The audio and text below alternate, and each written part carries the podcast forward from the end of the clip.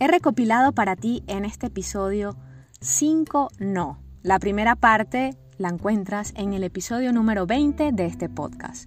Y en esta ocasión te voy a hablar sobre nuevos no, lo que no deberías hacer, lo que no te recomiendo que hagas en el branding de tu marca personal.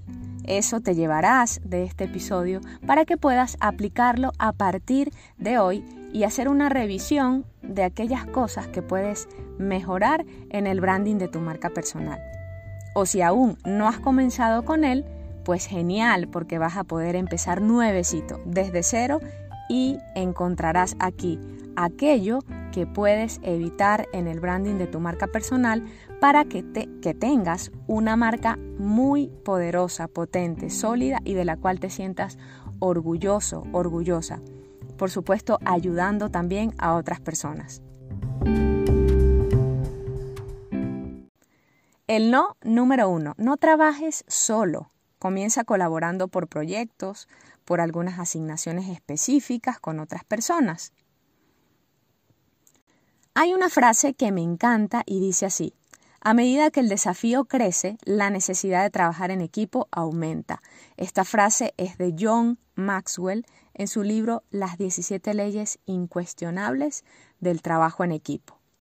Si aún no hay personas en las que puedas confiar, te aseguro que llegará el momento en el que sí lo hagas que puedas confiar plenamente en algunas personas que estén cerca de ti o profesionales con los cuales puedas comenzar a trabajar y que no necesariamente puedan ser tus colegas. Créeme que esto ayudará muchísimo al crecimiento de tu marca. El no número dos.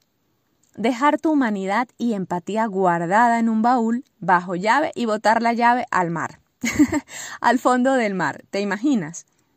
Que solo busquemos nuestro bien propio y nos olvidemos de los demás, de las experiencias que podemos tener cuando apuntamos a relaciones ganar-ganar con nuestra marca personal. Es súper importante que siempre cultives tu lado humano, tu empatía y la capacidad de escuchar. Escucha tu entorno, escucha el silencio, escucha los gestos, las palabras, las acciones. Date cuenta de qué es lo que tú puedes aportar para sumar a la vida de las personas. Que sean tus clientes, esas personas pueden ser tus clientes, y las que no también.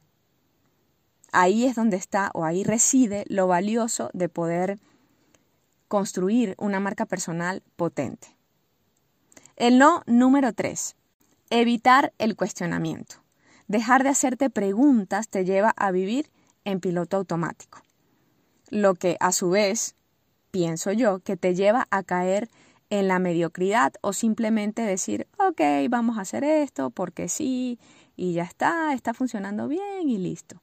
No dejes de cuestionarte qué cosas puedes mejorar, qué rutas nuevas puedes tomar, qué ideas de negocio puedes hacer, cuáles son productos o servicios nuevos que tú puedes eh, construir o que puedes abrir nuevas unidades de negocio en tu marca personal.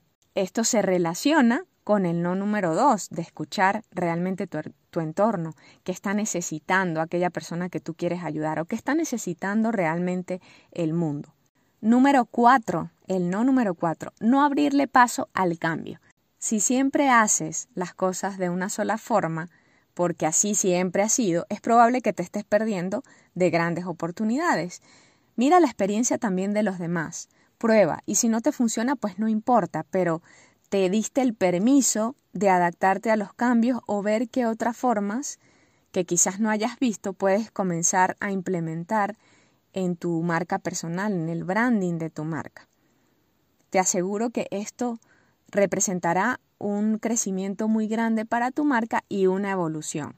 Recuerda que parte de construir una marca es también que la marca evolucione con el tiempo evolucione escuchando a las personas, evolucione para bien o de una forma positiva. El no número 5, crear relaciones vacías. No te recomiendo que lo hagas, porque si no, entonces ¿para qué? No tendría mucho sentido.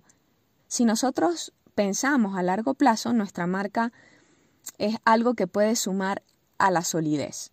O sea, si pensamos realmente a largo plazo.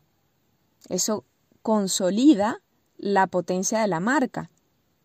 Si nosotros pensamos en sumar un ladrillo más cada día para que nuestra marca se convierta en una marca que deje un legado.